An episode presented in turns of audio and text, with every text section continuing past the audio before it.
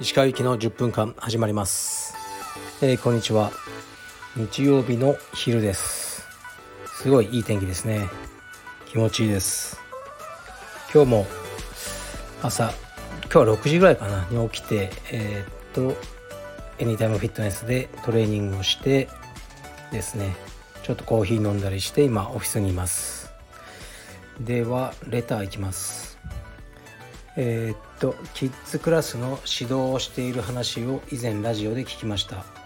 かっこキッズといえども大人と同じ扱いをするべきだ。かっこ閉じ。という石川さんの話は同感です。そのラジオでかっこ子供がぐずった場合はやらないなら向こうに行っててというかっこ閉じ。と言っていたのが印象的でした。私自身も子供は大人と対等に扱うべきだし子供がぐずった時はそういう対応もありだと思いますが保護者からクレームが来たりしませんか？かっこ子供にやる気を出させるのも指導者の役割だみたいな感じでというえー、っとレターですね、うん、まず保護者からのクレームとかいちいち気にして指導できないですね。であとね僕はこの変な言い方してないんですよ。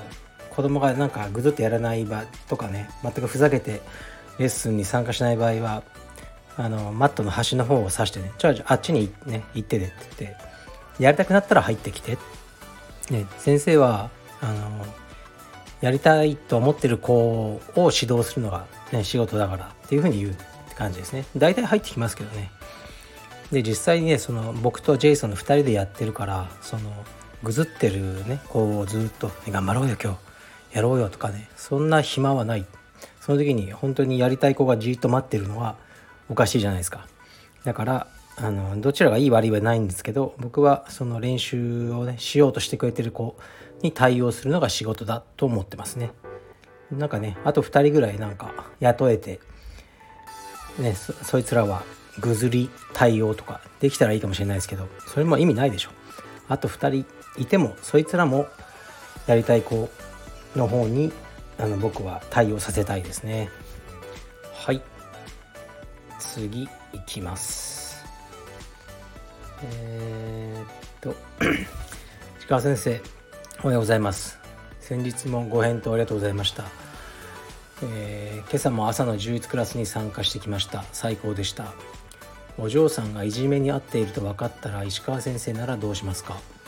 先日いじめではないのですが子供があるトラブルに巻き込まれ私が入るとややこしくなりそうだからと妻に言われたので仲裁に入らずもどかしい思いをしました。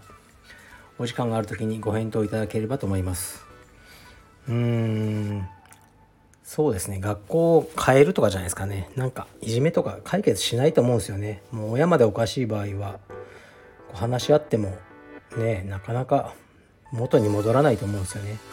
で多分ねその親から見たら僕の方がおかしいってなるだろうから平行線じゃないですか。でそこに時間使いたくないからうんまあ引っ越すとかねあの学校変えようぜって本当に僕はそうすると思いますね。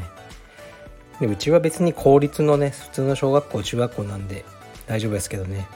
なんかね必死に頑張って名門のあのー、ね学校入った子とか大変ですよね。親も。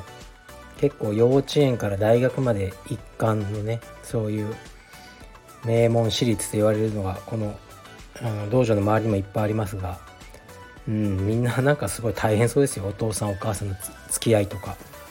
でね揉めてもねやめたくないじゃないですか。せっかくねそうやって高いお金で塾とか行かせまくって入ったんだから。でねでなんとかしなきゃいけないと。で結構大変そうですね。まあ、僕からするともう無駄っすねそんなの。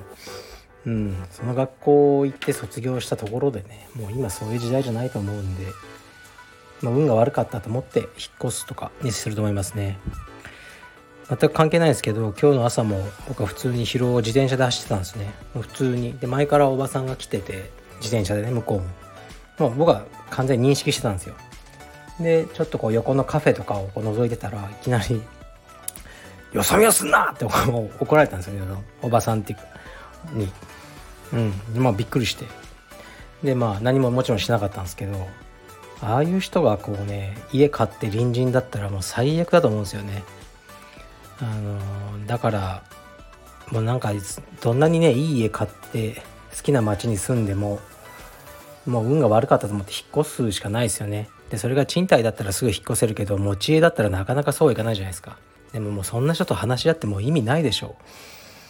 だからまあさっき言ったね学校とかも僕は身軽な方がいいっすね。あんまり思い入れをこうねどんなにいい学校入ってもね先生がなんかもうわけわかんないやつかもしれないじゃないですか。たまたま担任がね。だから選択肢は多い方がいいなと思ってますね。でそのいじめでもないけどこういうこともあったんですよ。前充実のキッズクラスで親同士が喧嘩しちゃってでこう、ね、僕にこっちが悪いやっちが悪いってこう2人で言ってきてで、ね、僕はあんま興味ないんでねそういうことに。でどっちが悪いってもう、うん、分かんないんで言ったのはどちらかが辞めるしかないですねって言ってそれか両方が辞めるしかそれしか解決ないと思いますねって言ったらなんかびっくりしましたよね2人とも。でも1人辞めて解決しましたね。そういう感じですね。はい。では次いきます。えー、っと はじめまして充実初心者です。肩書きについて質問させてください。例えばプロ野球選手プロゴルファーなどは日本人にはプロしか名乗れない肩書きだと分かりやすいですが柔術家とは愛好家であれば誰でも名乗っていいものなのか柔術で生計を立てているいわゆるプロの方だけが名乗れるものなのかどうなのか。初心者の私にはまだ何とも分かりづらくよろしければ石川さんの見解をお聞かせください。よろしくお願いいたします。うん好きにせいじゃないですか。プロじゃなかったらプロって言えないですね。それ嘘だから。充実家っていうのはすごく曖昧じゃないですか。か別にいいんじゃないですか。今日入会して、私は今日から充実家ですって言っても、それは認めない人もいるだろうし、別にいいと思う人もいるだろうし、まあ、知ったこっちゃないっていうのが僕の見解ですかね。うん、嘘をつかなければいいんじゃないですか。だから、これって結構ね、あのー、なん、なんだろうな。例えばもう、僕はまあ充実家だとは思ってますけど、これはねヒクソン先生とかから見たらね「お前など充実家ではない」とかねまあ言われかねないですよねそしたら「あすいません」言うしかないしもしかしたらヒクソン先生でさえね私はまだ充実家ではないとかもう何とでも言えるじゃないですかだから好きにせえとしか思わないですね。はい。次いきます。えー、っと石川先生お疲れ様です。先日カルペディウムデニムパンツに引き続き新作のコラボスウェットかっこバーガンディかっこ閉じもゲットしました。こちらも着心地がよく最高です。さて質問ですが石川先生がいつも使用している愛用品かっこ服小物雑貨などがあれば教えていただきたいです。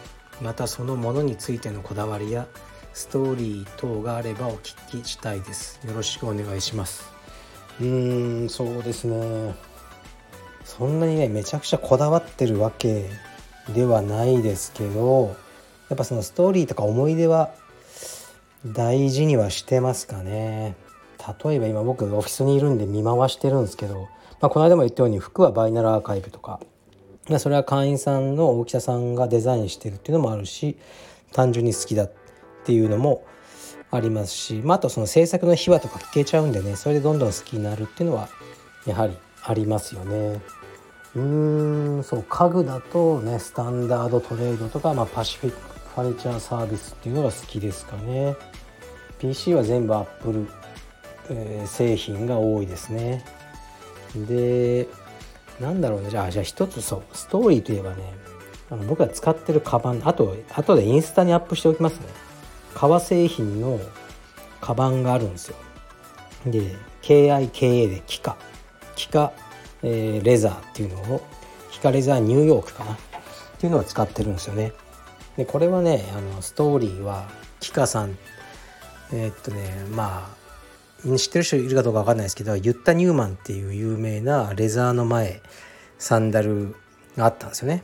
でそちらで修行されてた方が辞めてそのキカさんが、えー、キカあのレザーっていうのを作ってもう一人の女性これも公言してるからいいと思うんですけどねレズビアンなんですね女性2人で作ってるんですよそのカップルが。